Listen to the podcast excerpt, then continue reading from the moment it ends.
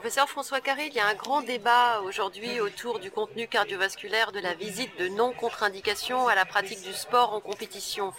A-t-on eu des nouveautés en 2009 euh, Oui, vous avez raison, il y a un grand débat entre plutôt les États-Unis et l'Europe, et ça concerne surtout la place de l'électrocardiogramme de repos systématique dans la visite de non-contre-indication chez les personnes entre 12 et 35 ans qui veulent faire de la compétition. Eh bien oui, en 2009, en septembre 2009, la Société française de cardiologie a rendu euh, son avis et elle a confirmé l'utilité de réaliser systématiquement un électrocardiogramme de repos chez les sportifs de compétition entre 12 et 35 ans lors de la première visite, puis tous les 3 ans jusqu'à 20 ans et enfin tous les 5 ans jusqu'à 35 ans.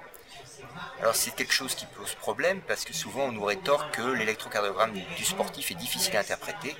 Eh là aussi il y a une nouveauté dans le sens où le démembrement des particularités de l'électrocardiogramme du sportif avance.